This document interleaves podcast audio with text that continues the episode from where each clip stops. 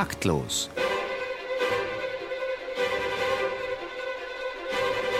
Das Musikmagazin von BR Klassik und der neuen Musikzeitung.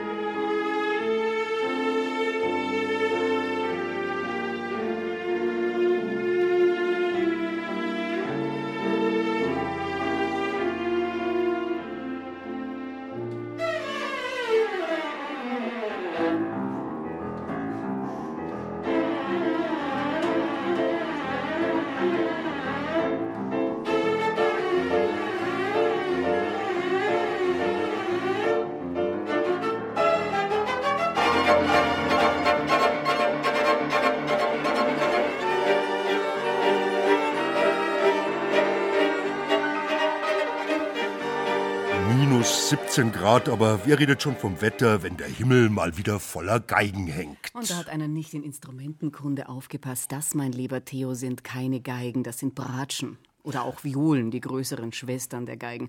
Und um die geht's heute hier bei uns taktlosen live aus dem Studio 9 des Bayerischen Rundfunks. Herzlich willkommen, meine Damen und Herren. Am Mikrofon begrüßen Sie Marlene Reichert. Und Theo Geißler übt ein Bratscher. Das ist der kürzeste von über 100.000 Bratscherwitzen, die alle ein einziges Ziel haben, das Instrument samt seinen Spielerinnen und Spielern aufs Allergrausamste zu desavouieren. Gemeinsam mit kundigen Gästen fühlt das Musikmagazin Taktlos heute den Gründen dieser Kampagne auf den Zahn und räumt natürlich mit Vorurteilen auf, Vorurteilen, die eine lange Geschichte haben. In ihrer linken Rocktasche ist häufig ein brillantes seidenes Taschentuch zu finden, um Finger und Seiten abzutrocknen. So hieß es vor 100 Jahren in Karl Storks satirischer Musikgeschichte über die Geiger. Und weiter schreibt der Stork. Die Bratschenstreicher sind Sonderlinge. Etwas kritisch und mehr schweigsam als gesprächig. Die seidenen Taschentücher hören hier schon wieder auf, weil Solovorträge nicht vorkommen. Und im Orchester tun's die bunten Baumwollenen auch.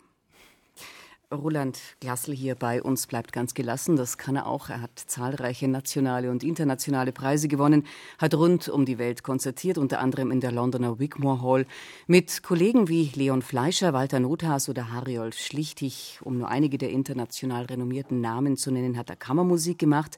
Und seit 2004 ist er Nachfolger von Tabea Zimmermann als Professor für Viola an der Musikhochschule in Frankfurt. Guten Abend, Herr Glassel. Guten Abend. Sie kommen aus einer Geigenbauerfamilie, haben Geige studiert. Warum der Wechsel zur Bratsche? Ja, ich ähm, war schon während des Studiums in München fasziniert äh, von der Bratsche, hatte den ersten Bratschenunterricht bei Roland Metzger und ähm, bin in die USA gegangen, eigentlich ursprünglich um Geige zu studieren und hatte dort fantastischen Bratschenunterricht dann bei ähm, Atta Arad, der mich dann irgendwann so äh, inspirierte und, und, und faszinierte, dass ich nach einem Jahr zumindest mal Bratsche als Hauptfach noch dazu nahm und im dritten Jahr ähm, während meines Studiums in Bloomington bin ich dann ganz auf die Bratsche umgestiegen. Der Grund ist eigentlich, das muss jeder für sich entscheiden, was ist die eigentliche Tonsprache für ähm, die, die den inneren Schwingungen sozusagen entspricht. Und da finde ich, ist ein sehr großer Unterschied zwischen Geige und Bratsche und das muss jeder für sich entscheiden, wo ist meine eigene Stimmlage. Und das war mir irgendwann dann klar, dass das die Bratsche ist.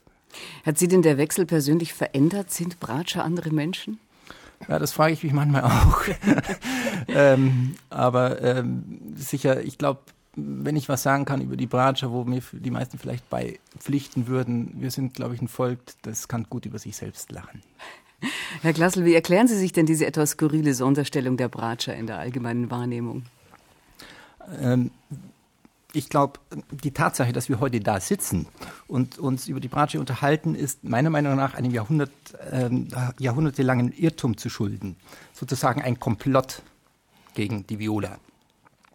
Die Welt wurde eigentlich betrogen, so glaube ich, um die Schönheit des Klanges der Viola.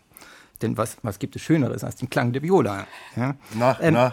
Naja, lassen, lassen Sie mich mal ausreden. Die Viola kommt ja äh, von der Instrumentalgeschichte her, kommt sie von der Viola da Braccio, genauso wie die Violinen. Ja? Aber äh, schon die Terminologie verrät, dass der Viola der eigentliche Ruhm gebühren müsste. Aber da hat die weltweite Verschwörung gegen uns die Violine an die Stelle gesetzt. Das werden wir alles widerlegen im Verlauf der Sendung, aber nur um es dann Naja. gesund aufzustellen. Das Gute ist aber, dass man der Menschheit das, ähm, die, man kann sie nicht so lange betrügen. Die Wahrheit siegt am Ende. Und die ersten Anzeichen dafür gab es ja schon sehr früh. Von Anna Magdalena Bach wissen wir zum Beispiel, Johann Sebastian spielte am liebsten die Bratsche, wenn er nicht am Cembalo saß. Mozart spielte liebend gern die Bratsche, als er in Wien äh, war, im, im Ensemble, hat für die Bratsche viel komponiert. Ähm, ein weiterer, der sich gegen diese Verschwörung sozusagen ein bisschen auflehnte, war später Schumann in der Romantik. Ja? Mit Märchenbildern, den Märchenerzählungen, dem Klavierquartett, Quintett, wo er die Bratsche wirklich mit tollen Soli bedachte. Und ähm, wir wissen alle natürlich, wie tragisch sein Leben endete. Ähm, die wahren Gründe, wer weiß, ja. Ähm, also jetzt ist aber mal Schluss mit diesen Verschwörungstheorien. Aber er, ist- aber er bricht ja wirklich ganz wunderbar eine Lanze für die Bratsche. Wollen wir ihm einen Wunsch erfüllen? Ja, unbedingt. Ja, dann mal. Berechtigten. Ja, Musik ab.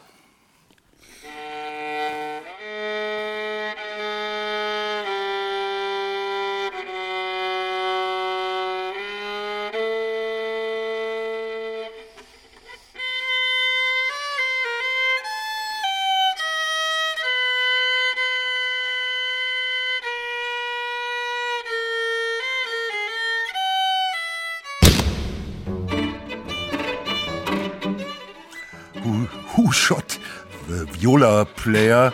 Ähm, kleines Zwischenfazit gleich zu Beginn, aber das werden wir noch vertiefen. Als Musiker lernt man Demut, sagt unser zweiter Gast, Viktor Schoner. Er hat Bratsche studiert, dann Musikwissenschaft. Heute ist er der künstlerische Direktor der Bayerischen Staatsoper in München. Guten Abend, Herr Schoner. Guten Abend. Haben Sie sich als Bratscher besonders gedemütigt gefühlt?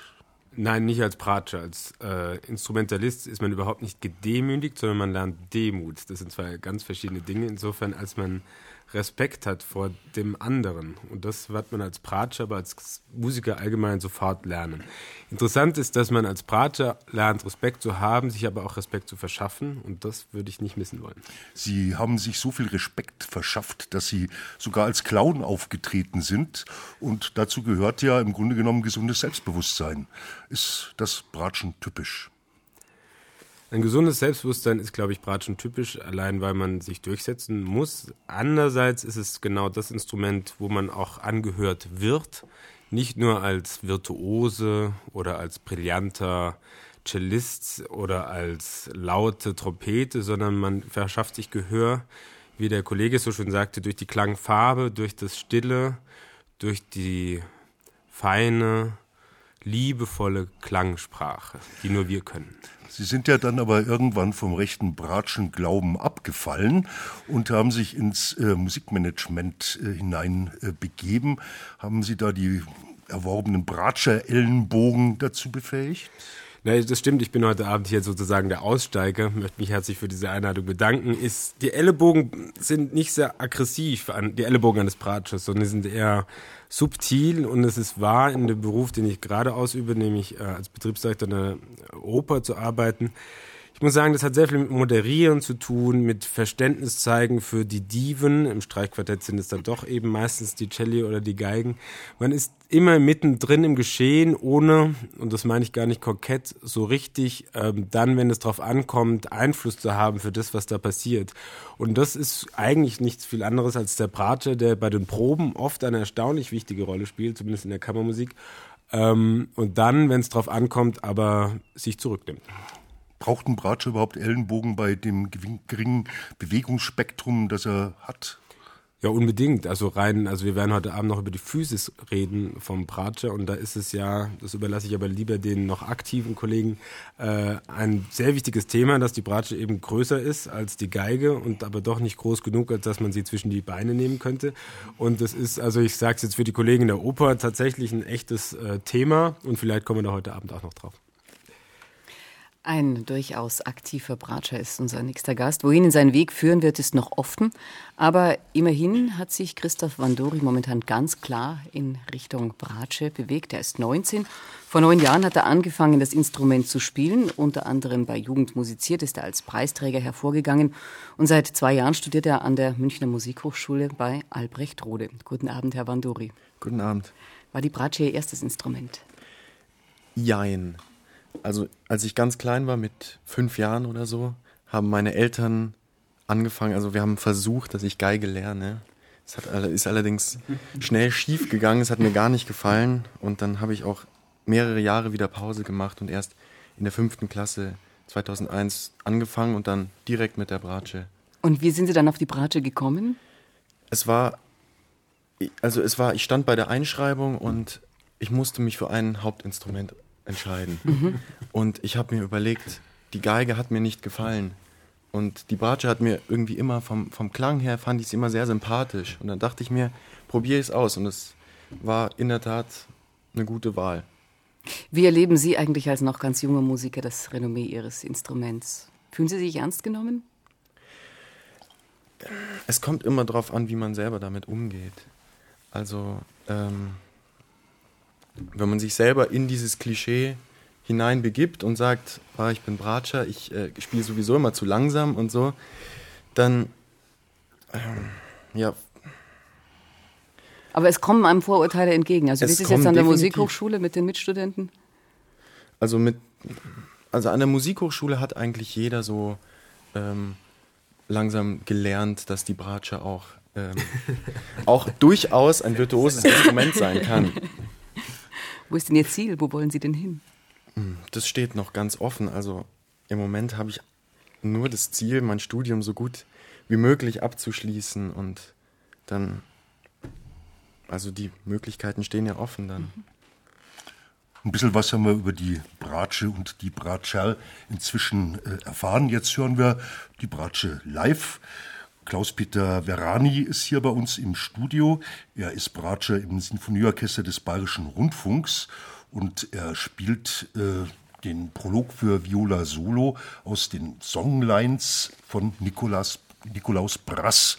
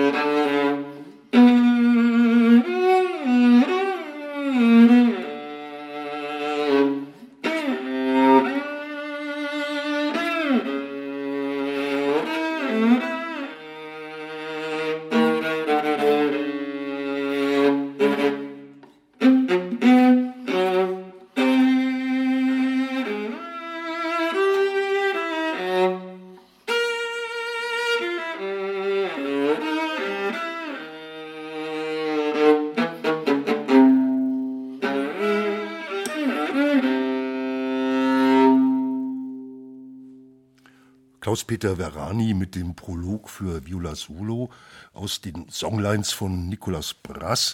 Herr Verani, wie ist es denn äh, so im Orchester hier beim BR? Sind Sie da ein wenig der Outsider unter Ihren Mitinstrumentalisten? Ich würde es nicht Outsider nennen, sondern die Kollegen wissen natürlich, was ich außerhalb meiner Orchestertätigkeit tue. Und sie wissen, ich habe eine gewisse Spezialisierung verfolgt, verfolgt und interessiere mich für Vielfalt in der Musik. Können Sie ein bisschen was äh, zu dem Stück von Nikolaus Brass sagen? Ich vermute mal, Sie kennen ihn und vielleicht äh, haben Sie darüber ja äh, auch einfach schon in intensiv kommuniziert. Also dieses Stück von Nikolaus Brast ist ein siebenteiliger Zyklus für Streichinstrumente. In diesem Zyklus gibt es Solostücke für Bratsche, für Cello, für Kontrabass, für Violine und es gibt auch Duos, die ähm, die verschiedenen Möglichkeiten, eine Bratsche, eine Geige, Kontrabass und Geige. Und in diesem Zyklus lotet er auf eine ganz fantastische Weise die Möglichkeiten der Streichinstrumente für seinen Ausdruckswillen aus. Inzwischen gibt es ja eine ganze Menge zeitgenössischer Komponistinnen und Komponisten, die für Bratsche Solo äh, komponieren. Liegt es vielleicht daran, äh, dass die auch so ein bisschen im äh, Exotischen sich äh, bewegen? Ich würde sagen, die haben einfach die großen Möglichkeiten dieses Instrumentes entdeckt und äh, fügen diesen Möglichkeiten immer noch mehr hinzu. Und ich würde mir wünschen, dass noch mehr tolle Komponisten tolle Stücke für Bratsche schreiben. Nach so viel Bratsche praktisch endlich wieder gepflegte Musiktheorie, taktlos Kolophonium war Dr. Martin Hufner mit der Leidensgeschichte eines gründlich missratenen Musikinstruments.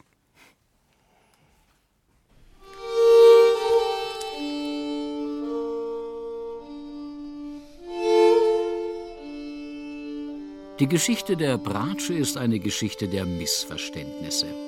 Das liegt daran, dass sie eigentlich kein Instrument ist, das sich je in der Gesamtheit der Instrumente emanzipieren konnte. Das Problem fängt schon bautechnisch und akustisch an. Zu Beginn des 19. Jahrhunderts kritisierten Physiker, dass der Korpus für den Tonumfang der Bratsche zu klein sei. Die formale Lösung, die Bratsche wurde so umgebaut, dass sie nicht nur weiterhin nicht gut klang, sondern zudem auch noch hässlich aussah. Dieser dicke Holzbrocken am Hals, sei er symmetrisch oder asymmetrisch.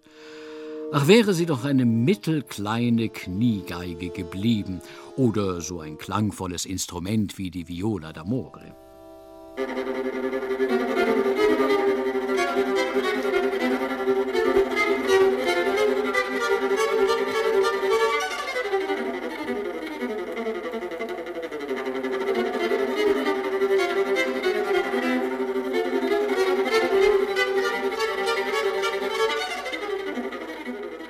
Das physikalisch-bautechnische Problem ist dabei sogar noch das kleinere Übel. Lange Zeit war das Instrument für Komponisten nicht wirklich existent. Zwar saßen immer wieder mal Bratschen im Orchester, aber das waren für gewöhnlich abgehalfterte Geiger, sogenannte Abstiegsgeiger. Selbst im Streichquartett spielen die Bratschen lange Zeit nicht einmal die zweite, sondern nur die dritte Geige, wortwörtlich und musikalisch was für Komponisten freilich die erfreuliche Nebenwirkung zeigte, dass sie diese Stimme zur Not auch selbst spielen konnten.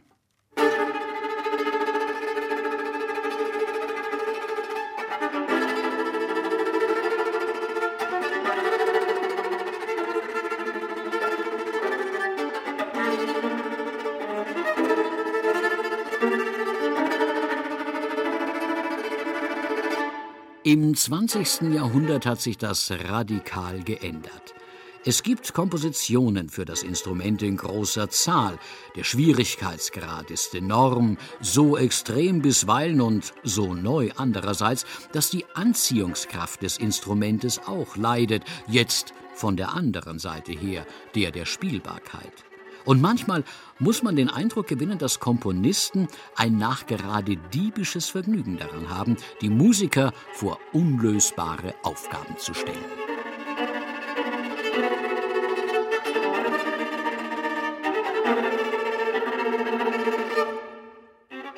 Und so beginnt fast kein Musikschüler mit dem Erlernen dieses Instrumentes von Anfang an. Der Bratsche damit ist im besten Fall ein Geiger, der im falschen Instrument geboren wurde, und das dazu auch noch diesen furchtbar hässlichen Namen trägt, der wie eine Beleidigung klingt. Bratsche.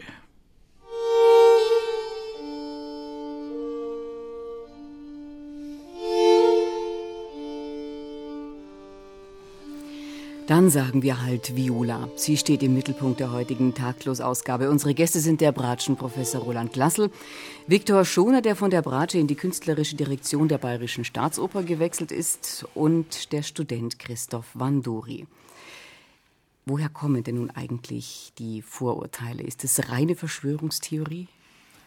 Nee, das mit Sicherheit nicht. Es war halt lange Zeit auch ähm, üblich, dass weniger talentierte Geiger ähm, Bratsche lernten oder man sie Bratsche lernen ließ. Und ähm, da finde ich, liegt eigentlich der, der größte Irrglaube, dass wenn es, ähm, wenn die Berufsaussichten auf der Geige schwinden oder vielleicht nicht absehbar sind, dass der Berufswunsch erfüllt werden kann, dass man dann zur Bratsche umsteigt, weil da wird es dann für die große Karriere ja immer noch reichen. Ähm, das ähm, kann man schon mal widerlegen, weil die Physis, die Sie ja vorher schon angesprochen hatten, Herr Schoner, ähm, die Größe des Instrumentes erfordert, dass ich den linken Arm sozusagen weiterstrecke. Die Supination, also die Einwärtsdrehung des Armes, fällt wesentlich schwieriger, wenn ich weiter weg muss vom Körper. Die Distanz der Finger ist wesentlich, also ist deutlich größer, je nachdem, wie groß die Bratsche ist. Es ist ja kein genormtes Instrument im Verhältnis äh, zur Violine.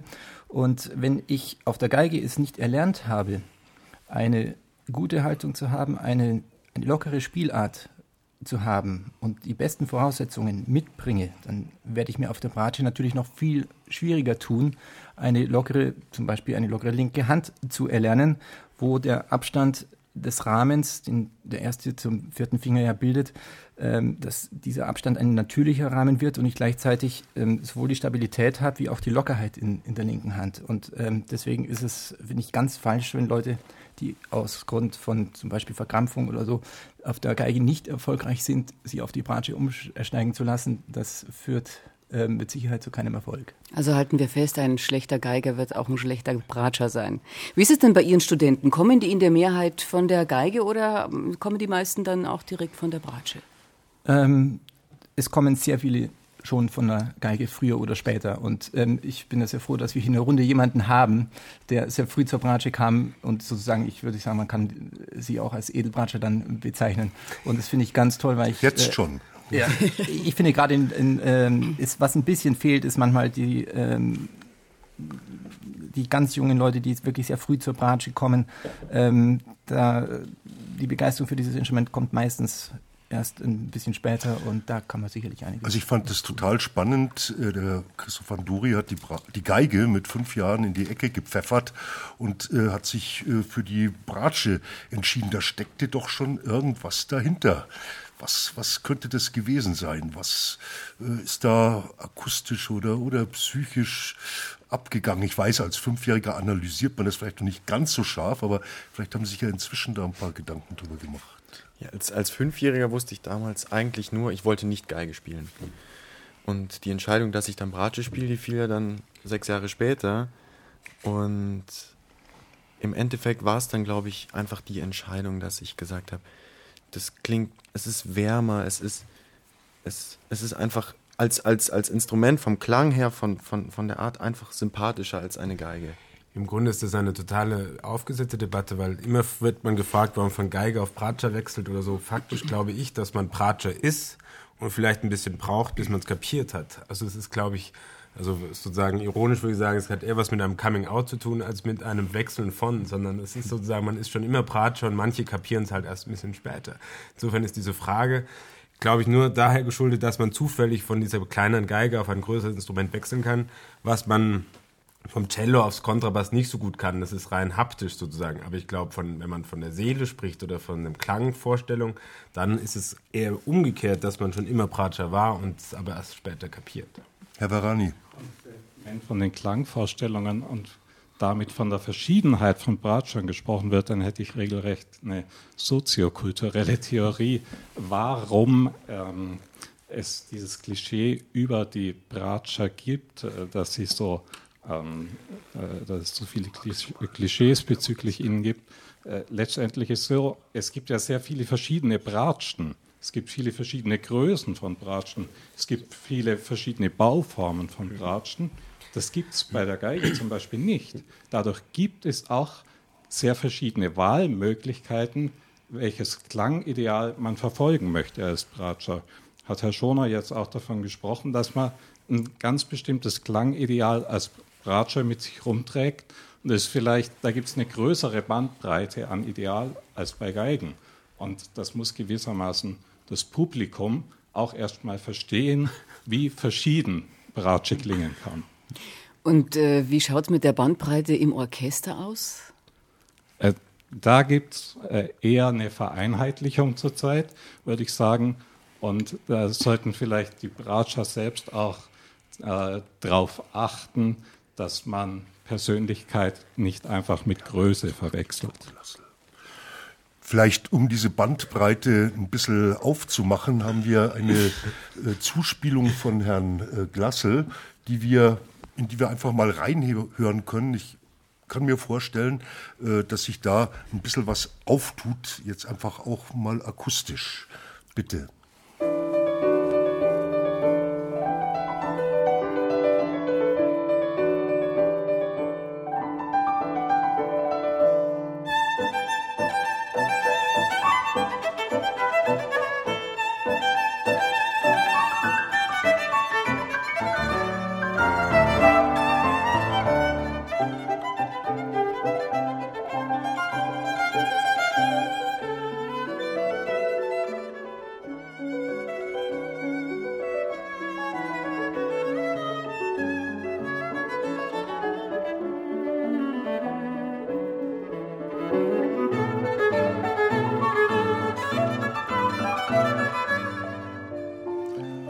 Ja, Bratsche virtuos, aber fast mit der äh, Stimmung und dem Ausdruck einer Viola d'Amore. Wie schafft man das auf dieser Kiste? Herr Glassel. Ähm, also mich fasziniert eben mehr als nur diese dieses Klischee, was der Bratsche irgendwie auch oft nachgesagt wird, dass die Töne, die sie erzeugt, eher nasal sind, was übrigens auch ähm, bauspezifisch ist, dass früher die, ähm, die früher gebauten Bratschen oft andere, ähm, andere Klangideale zu erfüllen hatte.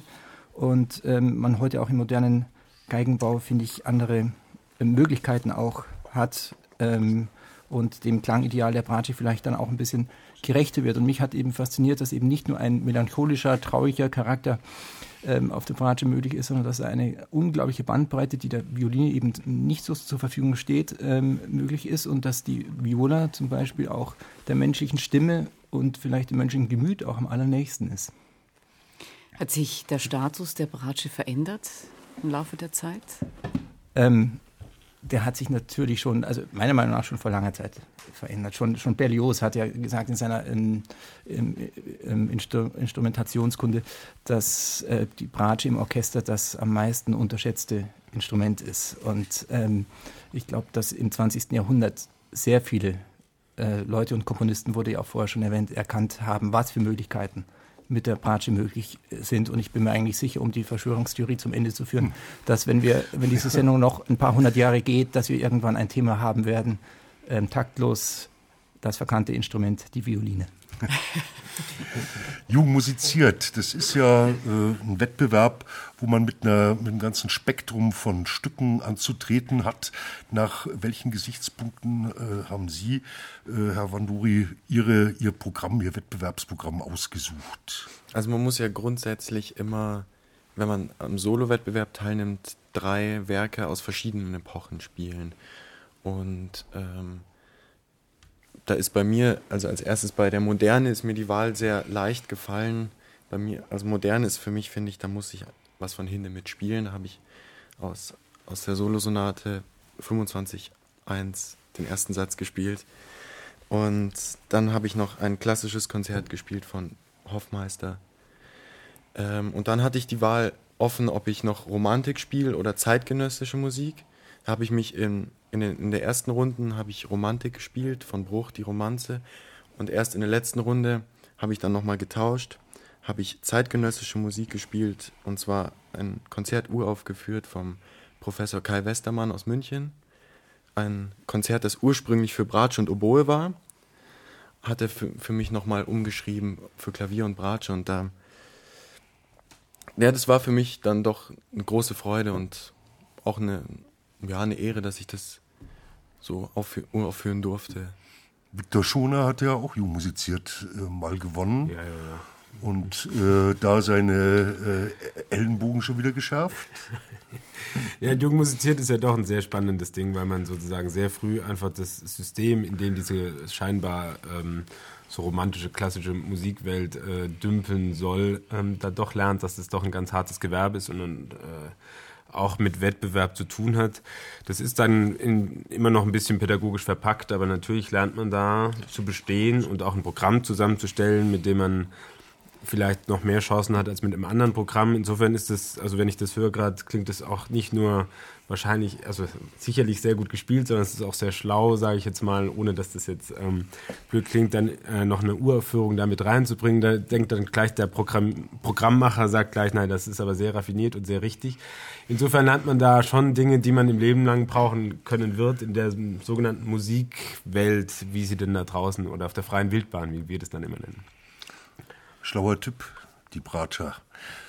Uraufführung zum Schluss, keiner weiß, wie es eigentlich klingen soll, äh, kriegt man dann 25 Punkte. Aber ich nehme mal an, äh, bei Jugend musiziert treten bei den Bratschern weniger an als bei den Geigern. Deutlich weniger. Deutlich ja. weniger. Gibt es denn genug Nachwuchs? Herr Glasl?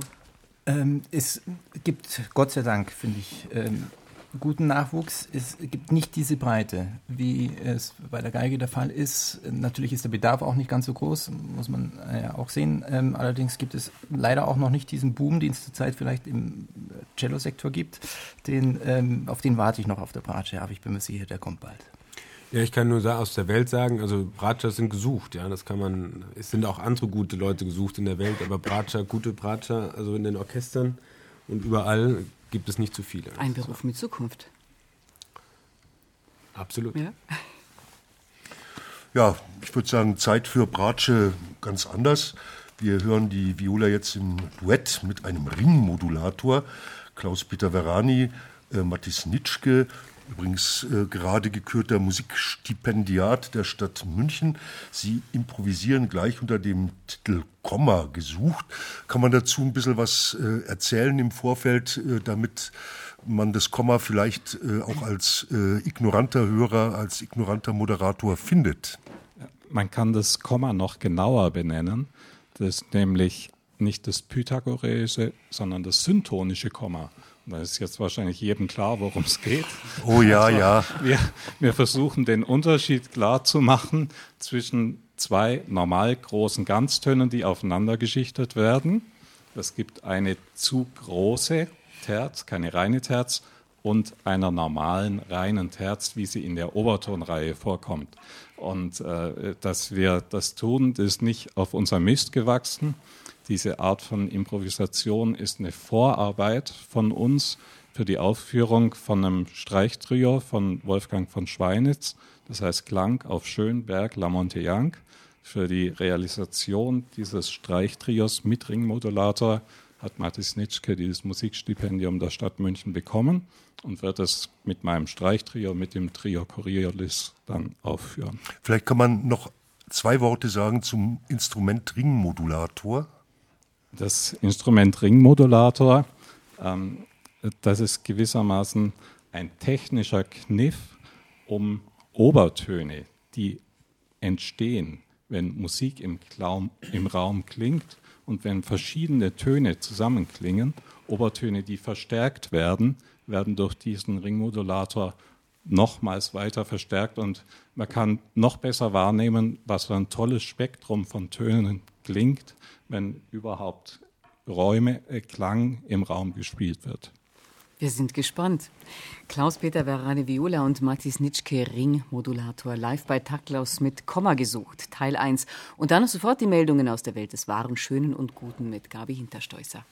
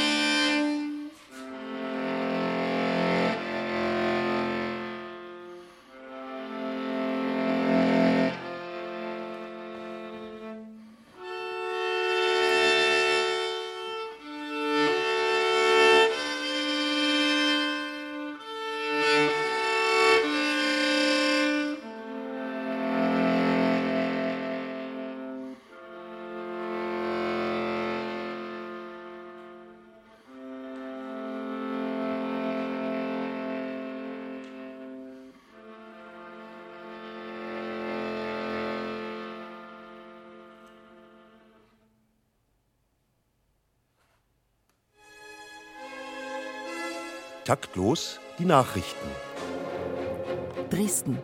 Als erstes deutsches Orchester hat die Dresdner Staatskapelle alle Planstellen für Hornisten, Triangelspieler und Bratscher gestrichen. Diese Instrumente sind unzeitgemäße Risikofaktoren und genügen dem zeitgenössischen Klangideal unserer Symphoniker einfach nicht mehr, so Orchesterdirektor Ludger von Kienbaum. Und weiter auch ein Klangkörper muss auf seine Gesundheit achten. Insofern ist eine Schutzimpfung, zum Beispiel vor der Bratscher Schlafkrankheit, längst überfällig. Harsche Proteste der Deutschen Orchestervereinigung besänftigte die Staatskapelle durch die kompensatorische Einrichtung von Planstellen für dritte Geigen und Celli. Berlin. Dieter Gorni, Präsidiumsmitglied des Deutschen Musikrates, seiner Fachausschüsse Musik und Medien sowie Musik und Gesellschaft, Mitglied der Medienkommission der SPD, für die CDU Mitglied der Enquete-Kommission Internet und digitale Gesellschaft des Deutschen Bundestages, Vorsitzender des Aufsichtsrats der Initiative Musik GmbH, nicht zuletzt Vorstandsvorsitzender des Bundesverbandes Musikindustrie, Dieter Gorni wird nun auch noch persönlicher musikpolitischer Berater des Bundesverteidigungsministers zu Guttenberg. Die Freiheit unserer Kultur müsse weltweit verteidigt werden, meinte Gorni und fordert den Einsatz der Bundeswehr bei der Vernichtung illegaler Musikdownload-Farmen in China, der Sowjetunion und Afghanistan, notfalls auch unter Einsatz nuklearer Kampfmittel. München. Vor dem Ruin steht die Firma Kellogg's. Diese hatte auf den Packungen ihrer sogenannten Frühstücksflocken das Lied Morgen kommt der Nikolaus samt Noten zum Mitsingen abgedruckt. Dabei verwechselte man allerdings das urheberrechtsfreie Volkslied Morgen kommt der Weihnachtsmann mit einem Stück des Kinderliedermachers Detlef Jücker. Dies beschert dem Komponisten und Textdichter nun eine zigfache Millionenauflage seines Werkes. Die damit verbundenen Nutzungsrechte hatte Kellogg's jedoch nicht eingeholt. Etwa drei Milliarden Euro werden nun über GEMA und VG Musikedition nachgefordert. Während Jöcker sofort einen Echo Klassik zugesprochen bekam, statteten sich die Vorstandsvorsitzenden der Verwertungsgesellschaften schon mal mit Dienstjets des Typs Airbus A380 aus. Mittenwald. Die Markteinführung einer sogenannten unfehlbaren Bratsche kündigte das traditionsreiche Mittenwalder Geigenbauunternehmen China Chips International an. Das Instrument wird in zwei Ausbaustufen gefertigt. Für den Unterrichts- und Hochschulgebrauch in umweltfreundlichem Pressspan mit partiturgesteuerter Elektroschock-Kinnstütze als Wecker und rechnergelenktem Lagenwechselautomat. In der Profi-Ausführung als iPod gespeistes vollwertiges Wiedergabegerät mit Dolby 7.1 Lautsprechern und Hirnstrom-Kontrollchips zur optisch perfekten Simulation der klanglich unwirksamen Bogenführung. Diese Version wird gegen Aufpreis auch mit Blattgoldauflage geliefert. Unsere versammelten Bratsche hier im Studio bei Taktlos ertragen es mit Humor. Jetzt ist auch Schluss mit dem Bratschen-Bashing und wir werden ganz sachlich und wollen wissen, welche Instrumente werden heute gespielt? Gibt es die klangreine, intonationsstarke neue Bratsche? Herr Glassel, Sie kommen aus einer Geigenbaufamilie. Ja, ähm, ich glaube, da muss ich ganz kurz weiter ausholen, wenn Sie mich so fragen. Ähm, ich hatte es ja vorher schon angedeutet, früher war das Klangideal ein, ein anderes. Und wenn ich jetzt einen Stradivari hernehme, er hat, ich glaube, nur 18 Bratschen gebaut im Verhältnis zu Hunderten von Geigen. Ja, man sieht, das äh, war damals nicht so wichtig und das äh, Klangideal, also ich hatte da auch das Glück, auf der einen oder anderen Stradivari mal spielen zu dürfen. Es würde jetzt meinem persönlichen Klangideal nicht entsprechen, weil es oft ein etwas nasaler Charakter ist. Es sind auch etwas kleinere Bratschen.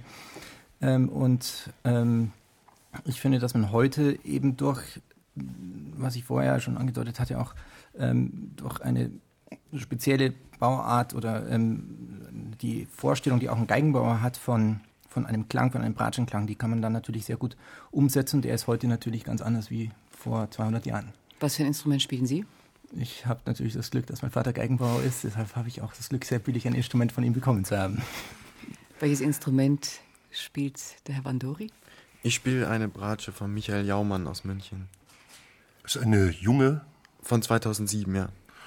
Und äh, wie ist das? Ist das ein anderes Material dann auch? Ist die anders geschnitten? Ist die äh, klanglich? Muss man die nicht auch erst einspielen? Also man muss jedes neue, jedes ja. neue Instrument muss erstmal eingespielt werden.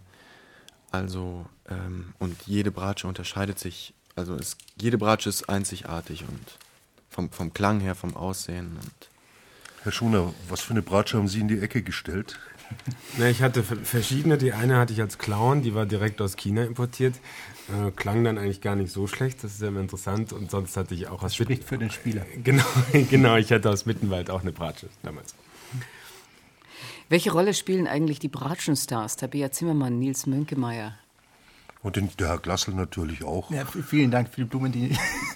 ähm, also ich, äh, es ist äußerst wichtig. Man braucht, äh, die jungen Leute brauchen diese Vorbilder, um sich orientieren zu können und überhaupt irgendwie mitzubekommen, was ähm, äh, ist möglich auf, dies, auf diesem Instrument, um eben die Faszination eventuell schon früher auszulösen bei denen. Aber da würde ich sogar noch weitergreifen und ich, man muss eigentlich da in diesem Zusammenhang Lionel Curtis, Primrose und Hinnemit auch erwähnen, ähm, die äh, Vorreiter waren im, im 20. Äh, Jahrhundert und ähm, für diese Branche, äh, für dieses Instrument eben Unglaubliches geleistet haben, weshalb wir überhaupt heute ähm, da sitzen und das alles mit einem Lächeln ertragen können. Und ich nehme mal an, die sind dann auch wieder vielleicht mitverantwortlich, dass äh, junge Komponisten, neue Komponisten, neue Werke für das Instrument schreiben. Ganz genau. Hat, für mich hat das alles angefangen eigentlich mit Lionel Curtis, der in England ähm, quasi jeden Komponist, ob das Becks, ob das Bridge, ob das Walton, ob das Vaughan Williams war, äh, all diese Leute ähm, animiert und inspiriert für dieses Instrument äh, zu, zu, schreiben. Später hat Primus sie inspiriert, heute inspiriert Tabia Zimmermann ähm, und Nabucco Imai und äh, Yuri Bashmet, andere Komponisten und hoffentlich bald noch andere junge Stars. Wobei das ja eine alte Geschichte ist. Also Monteverdi und wie sie alle hießen, sagt man ja immer, sind ja die besten Bratscher gewesen. Also insofern, das wurde vorhin so suffisant erwähnt, dass die dritte Geigenstimme so schlecht gemacht war, damit der Komponist es spielen konnte. Es gibt sehr viele Werke, auch jetzt aus der Orchester- oder Opernliteratur, wo die Bratschenstimme erstaunlich schwer ist. Und also Zwarschak und wie sie alle heißen, haben da Partituren geschrieben, die jetzt vielleicht nicht für den Laien ersichtlich äh, die Bratsche herausheben, die aber für den Bratscher wiederum zeigen, dass der Komponist sehr gut wusste, für welches Instrument er da schrieb. Christoph van Dori, welche Rolle spielt zeitgenössische Musik in Ihrer Ausbildung jetzt zum Beispiel an der Hochschule? Äh, werden Sie da eher im klassischen Spektrum äh, getrimmt oder dürfen Sie auch ab und zu mal an was Avantgardistisches ran? Also ich hatte ja jetzt äh, das Vergnügen, ich durfte jetzt das Konzert von Professor Westermann spielen, aber an sich ist es ja so, man wird, egal ob man Bratsche, Geige oder Cello spielt, während dem Studium in eine bestimmte äh, Laufbahn von Stücken, die man durchläuft, rein, äh, ja, man, man fällt da rein, man, es, ähm, man muss halt manche Stücke gespielt haben. haben. Ja, man muss halt so die klassischen Konzerte mal gespielt haben und was drum herum kommt. Also ich denke mal, wenn man, dass man sich erst nach dem Studium wirklich mit der zeitgenössischen Musik ähm, auseinandersetzen kann. Jetzt gibt es an der Hochschule ja auch ein paar Kompositionsstudenten. Äh, Wird es nicht Spaß machen, sich mit denen mal zusammenzutun und zu sagen, magst du vielleicht? Gibt es solche Kontaktmöglichkeiten überhaupt? Herr Wanduri? Also ja. sicherlich. Also ähm, ich kenne auch mehrere ähm, Kompositionsstudenten und die auch, die ähm, auch durchaus was für, für Bratsche komponieren würden. Auch zum Beispiel der, eben der Herr Westermann hat auch in seinen ganz jungen Jahren ein Bratschenkonzert ähm, geschrieben, was allerdings schwer spielbar ist. ähm, Üben. Wie ist es in Frankfurt? Gibt es da solche inter, interfraktionellen Kontakte zwischen den Instrumentalcracks und zum Beispiel eben den Komponisten? Die gibt es, ich glaube, die gibt es überall. Ähm, ich, ich kenne heute eigentlich keinen Komponisten, der muss ich gestehen, der nichts für die Branche komponiert hat.